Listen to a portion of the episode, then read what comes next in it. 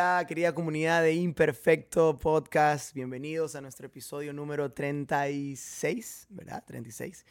Am, bueno, creo que cuando termine el año terminaremos ya esta primera, porque vamos 36. Adiós, gracias. Por eso, lo prometido es deuda. Habíamos comentado que los próximos podcasts iban a ser muy especiales, con invitados muy especiales. Pero qué increíble cuando cruzas la línea de invitado, amigo, y creo que hacia allá estamos yendo. eh. Espero. Me encanta. Sí, sí, que, que- Me ya, encanta. ya, es- escuchen la voz, ¿no? Pero ya lo, ya lo voy a presentar como tal. Bueno, em, estamos durante los días de nuestra conferencia y no queríamos simplemente... Ahora, no hago de menos que la palabra que se enseña desde el púlpito es, no es que no vale, claro que sí, pero tampoco considero que es lo más importante. Creo que conversaciones, creo que lo que no se dice el domingo, eh, lo que no se dice en la conferencia, lo que no se dice en una reunión formal, a veces, como dijo Sanchao, eh, sin querer queriendo, eh, suele ser un poco más relevante, no sé si relevante, pero es un poco más fuerte, un poco Mm. más detonante eh, en estas conversaciones. Y es por eso que tenemos un invitado especial, un invitado de lujo.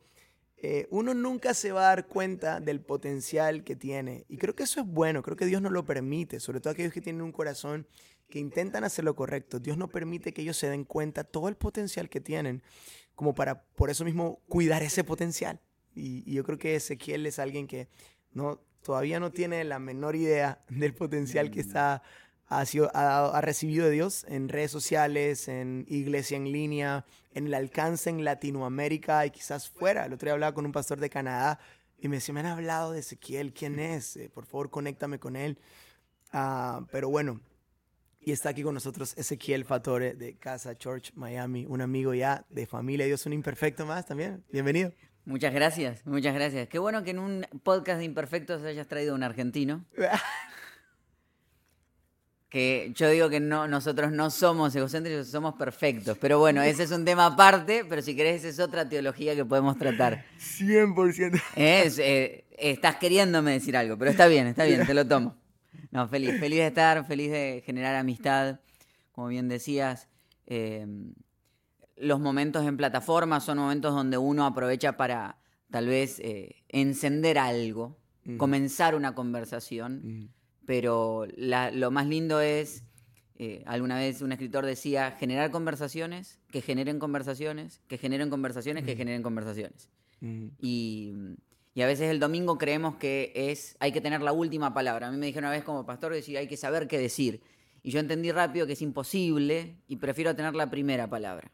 Prefiero Mm. decir acá hay un problema, qué nos está pasando y que después en la semana lo estemos conversando. Entonces me encanta esto, me encanta que en el espacio este podamos conversar y hacer amistad y hacer conversaciones que generen conversaciones. que arrancaste con un argentino. Ah, ¿Qué puedo hacer? No hay, no hay nada que hacer, somos campeones del mundo, tenemos todo ese tipo de cosas en, en nuestro haber. eh, Messi. Pero para mí, para mí, la verdad es que Diego y Román. Bueno, me estás tocando las fibras íntimas. Me- él me dijo, ¿Messi o Maradona? Yo le dije, Riquelme. Pero bueno, es- ese, es, ese es mi... bien. Ese es mi... ¿Escuchaste lo que cantó la bombonera? Eh, lo siento, Leo, pero Sí, sí, sí. sí. Román es más grande. Román es más grande. No, 100%. Este, hay amigos que no entienden esa parte, pero bueno. Que les gusta. Acá comemos seco de chivo, Sí. de pollo y de gallina. ¡Epa! Bueno, yo tengo un amigo que cada vez que le dicen, sí, él es muy gracioso porque es el, el director creativo nuestro, y cada vez que él agarra el micrófono dice, él nunca te va a decir que él tiene piel de gallina. ¿Viste cuando dice, no, me pongo, no sé cómo ustedes le dicen cuando le sale Sí, es ceriza. eso que, que se dice piel de gallina, él siempre dice piel de pollo. ¿Por Dice qué? piel de gallina nunca, dice. Porque Porque él es de boca, entonces también dice yo piel de gallina jamás, dice piel Ah. de pollo. Nunca, y lo hace intencionalmente, todas las veces, no lo vas a escuchar nunca decir piel de gallina. para quizás el que no está entendiendo, porque también hay gente que no está entendiendo esto. Ah, ok. Es a River Play, ¿verdad? Es- Es- es- exactamente, a la gente... eh, Como Barcelona Melec, acá. Exacto, esa, esa gente que no ha recibido la gracia de Dios, que es de River Plate, eh, se le llama gallinas. Está bien, está bien. Bueno, Se le llama gallinas por... Bueno, no importa, no entremos ahí, porque si no sería muy... Pero era duro. el color blanco con rojo. Sí, tiene que ver con, con el... eh, no importa, no, no quiero ganar, no quiero perder. No, no, no, No, no. entremos, No, entremos ahí porque sale- puede salir lo peor de mí. No, no, no, no, no, no, no, Es imperfecto podcast. ¿Viste por qué es imperfecto Sí, podcast? sí, sí, sí. Ahora entendiste. Sí, no, no quiero que salga lo peor de mí. Mantengamos, mantengamos lo correcto. Amigo, em, no solo la iglesia eh, cambió como un antes y un después. Mm. Creo que Ezequiel también, ¿sabes? No sé si Ezequiel siempre pensó así, no sé si Ezequiel siempre habló así. No nos conocemos tanto, Ajá. pero las pocas conversaciones que hemos tenido por WhatsApp, por videollamada, por el live, pues ahora, siento que Ezequiel también en su momento, o quizás no sé si hubo un momento o varios momentos que a Ezequiel lo hicieron como, ¿sabes? Porque en el, en el, en el liderazgo siempre hay gente como, dice, que yo soy así, siempre voy a ser así, Ajá. porque está- hay cosas que no son negociables, que hay cosas que sí no son Obvio- negociables, pero, pero considero que lo espeso y lo grueso que, que- que hablas, en su momento a- algo ocurrió para que venga ese quiebre y, y, y Ezequiel piense así, hable así y pues vea la vida ahora sí. Eh, o, o sea, son varias cosas, ¿no? Ujú. Eh, como me enseñaron alguna vez, la, vida se vive para adelante y se entiende para atrás, ¿no? O sea, uno va, va viviendo cosas, no, no sé si uno las, las planea o dice, no, ¿qué aprendí? O sea, es como que para atrás uno después va uniendo los puntos. Eh, pero creo que uno de los puntos de inflexión más fuertes fue definitivamente eh, el suicidio de mi papá en el año 2019, eh, que fue como un golpe directo al alma, pero además directo a haber tenido una... O sea, la relación con mi papá tuvo cosas muy bonitas, pero tuvo oscuros muy oscuros. Eh, y, en, y en el proceso de tratar de aceptarme y entenderme yo mismo y saber quién soy y validarme y sentirme suficiente quien era y encontrar mi voz y valorar esa voz y era a veces combatir ideas eh, o, o opiniones distintas con mi papá, creo que, que culmina en el, en el suicidio, pero en realidad no culmina ahí, sino que empieza todo un proceso de sanidad, de, de sanidad con esa situación, pero también de abrazar quien yo era eh, y abrazar mi voz. Y como me enseñan alguna vez, el día que aprendes a que tenés una voz y que la aprendiste a sacar, no estás dispuesto a callarla nunca más. Eh, entonces creo que si vos me preguntás, ese fue como el punto de inflexión. Sí, sí, buenísimo. Buenísimo. Em, bueno, tu papá era pastor, entonces, ¿viviste lo que es estar, verdad, detrás? Sí. Y ahora estás viviendo lo que es estar al frente. Vaya, tú dijiste ah, en la mañana que llegaste por una escena de que estabas predicando en Quito y la altura y te cogió y dijiste como que fue, esto fue como hacer una hora de ejercicio. Sí, es verdad. Una vez escuché que predicar o ser ministerio es como jugar ocho partidos de básquetbol. Sí, por mi altura nunca jugaría un partido de básquetbol, pero entiendo que sí, me imagino. Pero lo digo porque el desgaste, Sí. ¿verdad? Servir a personas, trabajar con personas, eh, agregarle valor a las personas. Sí.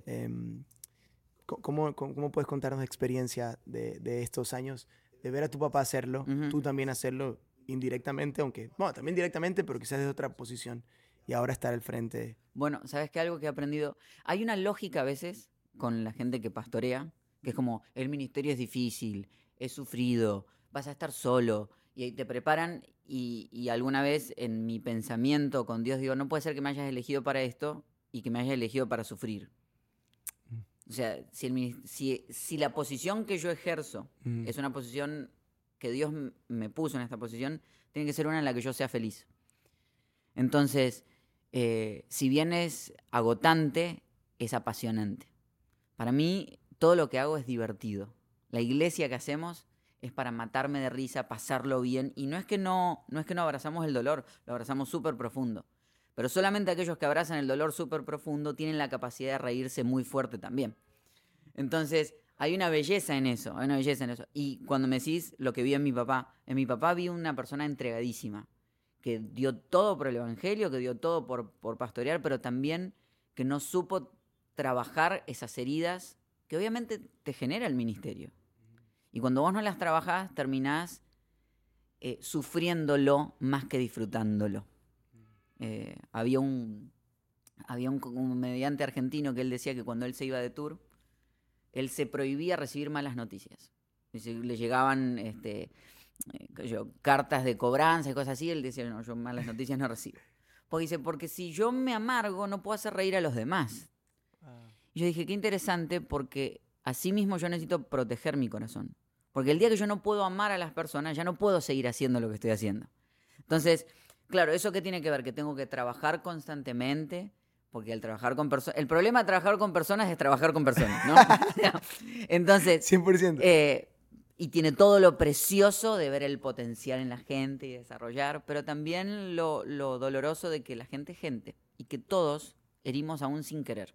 Mm, Entonces, mi tarea es no tomármelo personal, no herirme, seguir amando y seguir divirtiéndome. O sea, creo que lo vi en mi papá, vi la mejor parte, pero también vi los grandes oscuros de lo que puede pasar y estoy tratando de trabajar eso, ¿no? Súper, súper.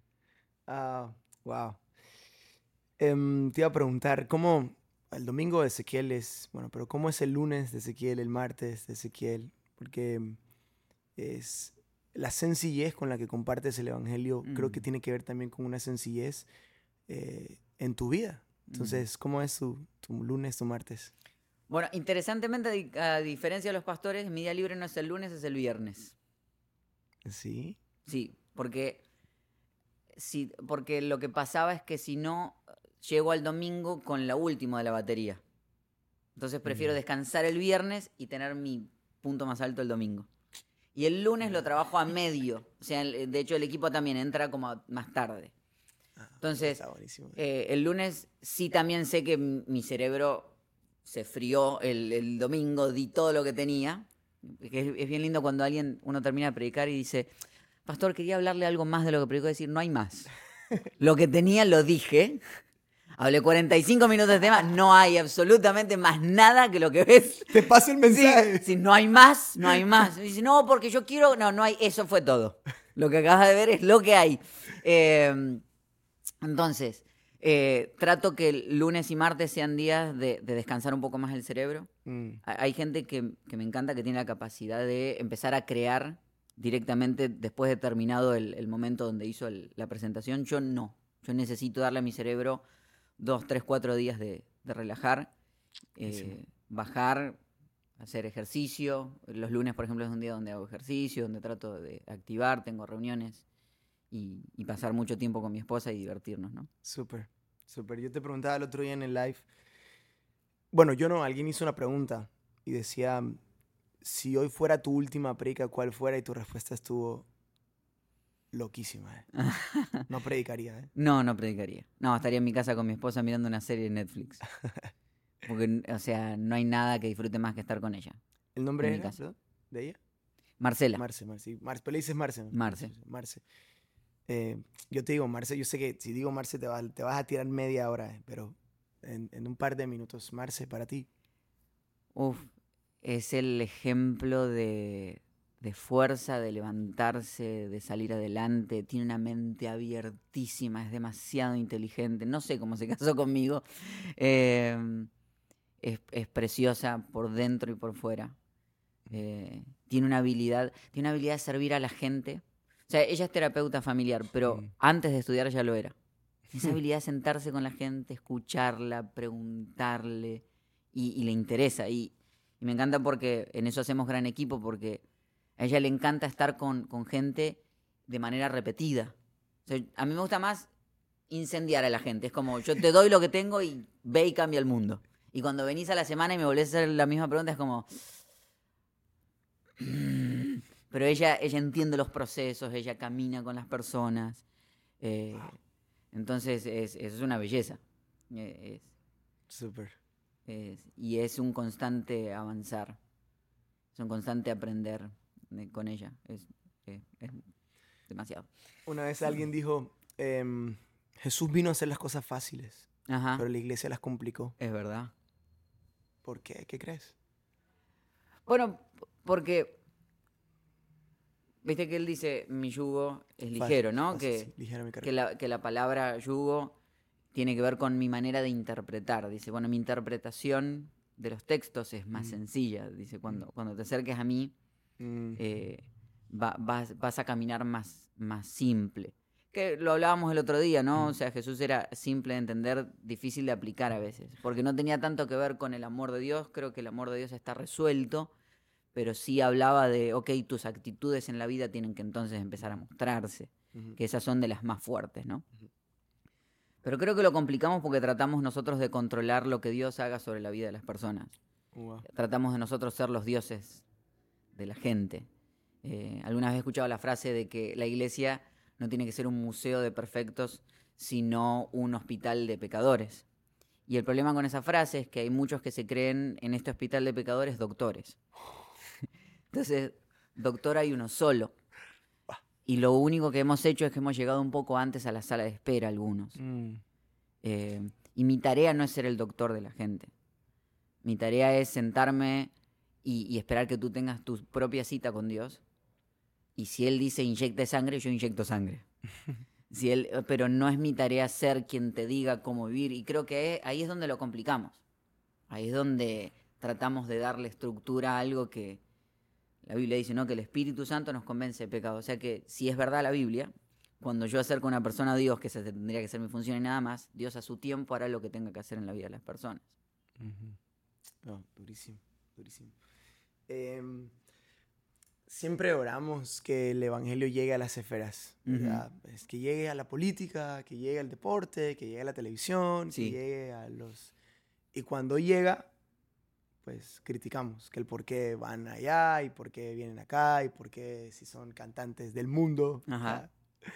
Eh, ¿verdad? Y, y como, acá se dice ni, ni hacen ni, se- ni dejan hacer. Exacto.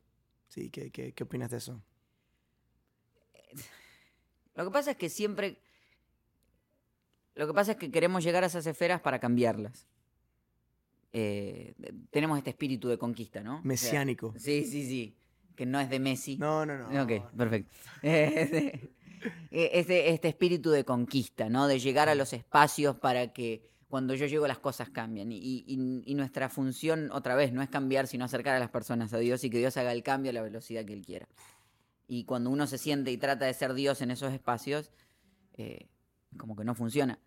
Y te habrá pasado alguna vez de estar con gente de influencia y que alguien te escribe y dice, ¿por qué no le decís eh, que diga o haga esto? Porque justamente yo puedo estar con ellos porque no le ando diciendo estas cosas. Porque estoy, mi tarea no es decir, mi tarea es acompañar, mi tarea es abrazar, mi tarea es estar en estos espacios. Y qué bonito que uno pueda estar en esos espacios.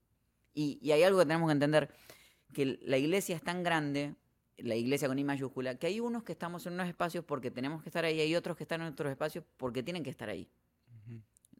Yo no creo que haya iglesias que lo estén haciendo mal. Creo que el gran porcentaje de los pastores lo hace con, con honestidad.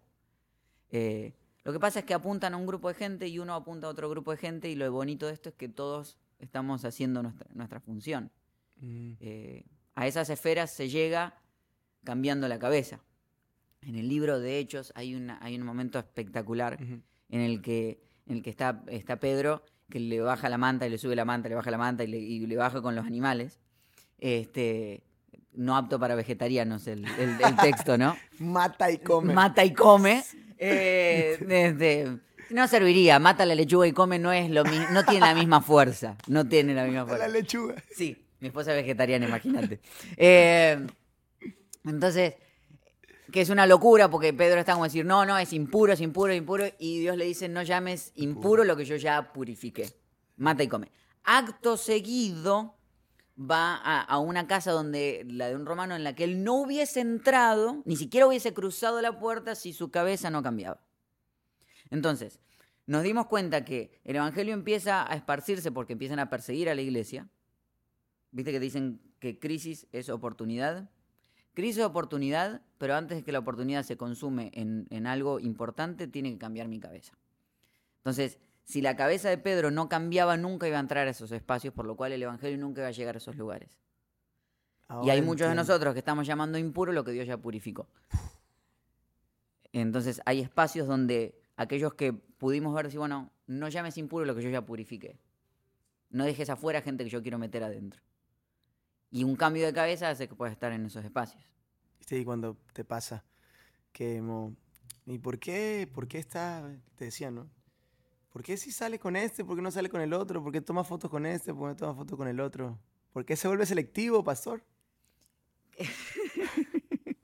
No, creo que, que alguna vez nos, nos preguntaron por una gente famosa que venía a la iglesia y decía, ¿y por qué le, Todos saben. por qué le guardan el espacio? ¿Por qué, el- eh, por qué el-?" Le digo, porque a mí me encantaría que esa gente viviera de manera normal. O sea, el problema no son ellos, el problema son los que están alrededor. Que se quieren sacar la foto y que la persona quiere venir a la iglesia y pasar su tiempo como cualquiera. O sea, eso es lo más bonito. Que la persona venga y viene a escuchar un mensaje como cualquiera. Pero como es que está el que se quiere sacar la foto, que quiere poner el live. entonces tenemos que hacer un espacio para que eso no le pase y que la persona sea normal. Los que los hacen no normales son los que justamente se quejan de ese tipo de cosas, ¿no? Es, es más esa lógica de uno quiere tratar de darles este espacio a esta gente para que lo que se sienta es cómodo y se sienta un, un normal, que pueda tener la misma experiencia, tener una relación con Dios como cualquier otro. Entonces, y a veces los que estamos en el medio somos nosotros, ¿no? Que estamos diciendo, no, yo quiero la fotito, yo quiero el coso, yo quiero, le quiero traer mi CD para que escuche a mi tía, que, para que vea cómo canta. Sí, oye, me contaba, y no sé si se- puede, si no lo editamos, no hay problema. El, que, que lo de los montaneros de hace años, ¿eh? Sí, Pensé que era de ahora. Sí, tenemos una, tenemos una linda relación. Yo te contaba que fue cuando eh, mis papás fundaron la iglesia hace Ah, sí. 20 años atrás.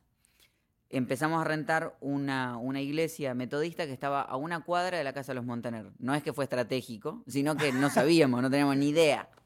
Vamos a orar para que alcanzara a los montaneros. Eh, entonces, y en un domingo de esos que había 20 personas en el auditorio, nada, la han- viste como de a poquito. Estamos creciendo, no estamos creciendo. Eh, le llega a mi papá la tarjetita, que se, en esa era la época donde se anotaban los nombres de los que venían por primera vez para decir bienvenido, tal persona. Y claro, había un chiste que como no venía nadie, a veces a mi papá le escribían notitas en chiste. Vino Elsa Po, ¿viste? Entonces, entonces, era, entonces era la siempre había gracia. Entonces cuando le llega... es un problema la iglesia nuestra. Eh, cuando le llega Ricardo Montaner, dice, es chiste. Entonces lo pone así y cuando se para, se vuelta y estaban ahí sentados tanto Ricardo como Marlen, que habían venido a, a ver la iglesia y ahí conectaron. Y Eva Luna era chiquitita. Eva Luna era, era súper chiquita, no me O sea, ya es chiquita, pero. Sí, bueno, eso lo dijiste vos. Eh, eh, pero sí, eh, esa, esa época, de ahí empezaron. Eh, Mau y Ricky empezaron a venir a la iglesia, empezaron a ser parte del, del área de jóvenes. Tocábamos en la banda con ellos, yo tocaba el bajo, Mau la batería, Ricky la guitarra y, Sí. y Gerson, mi amigo, cantaba. Ah, buenísimo. Este, y ahí hacíamos rock and roll fuerte. Buenísimo. Para Este, Cristo, ¿eh? Sí, sí, sí, sí. Muy Y, bien. de- y de ahí quedó la amistad. De ahí quedó una linda amistad. Súper. Pero luego ahora, ¿y conectaste también rápido con Camilo? Conecté muy bonito en eso. eh, cuando Eva nos presenta, dice, quiero presentarles a, a mi nuevo novio. ¿Camilo de dónde es? Camilo es de Colombia. Ah, ok. Camilo de Colombia. Entonces, digo, bueno, a ver, a ver a quién vamos a conocer. Y, y nos sentamos a, a almorzar y de repente encontrás este, este personaje que el cerebro le vuela y que va para todos lados y que es súper voladísimo. Y a mí me encantó hablar con él, disfrutamos, hablamos mucho. Y, y creo que creo que le hizo bien el, y nos hizo bien ver que, que él podía ver a Dios en otros espacios Uh, genial. eh, y tratar de acompañarlo en ese proceso. Genial. Eh, que a veces yo, a veces cuando uno ve gente tan abierta, el- Tiene miedo. tiene miedo o tenés la tendencia a querer, Es meterlo. y yo siento que Dios me decía, déjalo que yo estoy haciendo mi historia, acompáñalo. O sea, entonces era como que las, las veces que hemos conversado ha sido de, dale, dale, volá y, y que, que de hecho la conversación que tenemos, en, en- que está grabada, en la que hablamos de cómo hablar con Dios, él me decía, a mí me da miedo porque, y las partes de la Biblia, le digo, vos tranquilo, el pastor soy yo, vos volá, si, si decís una herejía yo te traigo, le digo.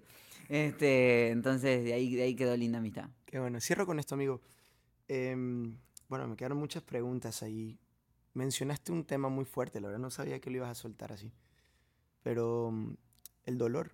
Mm, em, el, el dolor. Y, y yo sé que se puede cerrar mejor, pero quiero cerrar con esto para que lo aterrices con esperanza. sí, Porque creo que la otra cara de la moneda del dolor es la esperanza. correcto. Entonces, em, el dolor, eh, perder familia, bueno, eso, eso, eso está bien fuerte, ¿verdad? Sí. Y, y no sé si sabías, no creo que te lo comenté, justo en nuestra iglesia, el versículo lema o de donde nace el nombre familia de Dios es de Salmo 68, 5 y 6. Padre de huérfanos y defensor de viudas. Wow. Es Dios en su santa morada, Él hace habitar en familia a los desamparados Mm, y a los cautivos los saca a prosperidad.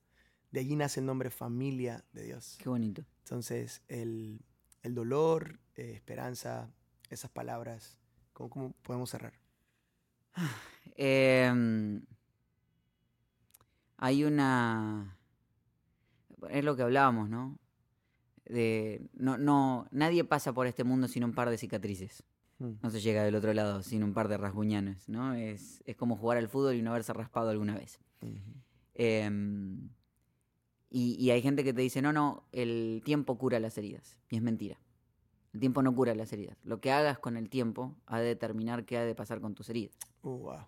Y, y lo que yo aprendí en, en este proceso de, de entrar en, en la profundidad del dolor es que cuando en serio te sumerges en, ok, yo voy a sanar y voy a hacer todo el proceso que tenga que hacer, terapia, eh, porque hay gente que siente que si haces terapia es porque no tenés suficiente fe, o sea, está deprimido porque si está deprimido ore, no, está bien, oro, uso el poder de Dios, pero además uso profesionales, ¿sí? porque si te quebrás y orás y todavía la quebradura no se sanó, vas al doctor.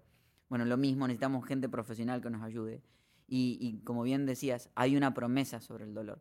Dios no provoca el dolor. porque Esa, es- esa es otra frase que te dicen todo el tiempo. Dios tiene un propósito con esto.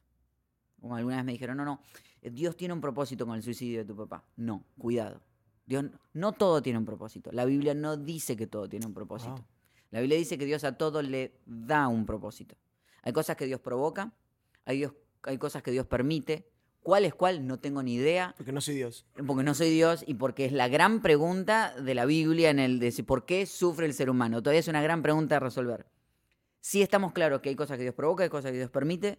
Ahora, todo Dios lo usa. Eso sí lo tenemos en claro. Que lo utilizará para nuestro bien. Entonces, Él y yo haremos equipo. Y si alguien está pasando dolor, es decir, Él y yo haremos equipo. Él y vos harán equipo. Y yo te aseguro que del otro lado del dolor hay alegría y sanidad. O sea, cuando tú decías de una cara de la moneda está el dolor y del otro está la esperanza, yo hasta te diría que de un lado de la moneda está el dolor y del otro está la alegría sincera y real. Porque si pasaron los años y todavía estás en la misma tristeza, eso fue vagancia. Porque vagancia es decir, me dolió y me voy a quedar de este lado. Pero si pasás en serio por el camino del dolor, que duele, es como cuando le echas alcohol a la herida. Del otro lado del dolor hay una... Hay, la palabra es gozo en realidad. Es gozo. Sí. ¿Puedo hacer la de bonus track? ¿O ya estamos ahí? ¿Puedo hacer una de bonus Vamos, track? bonus track. Eh, amistad, amigos. ¿Sabes? Eh, me encanta cuando Jesús habla esto de, ya no los llamaré siervos, ¿verdad? Sino amigos.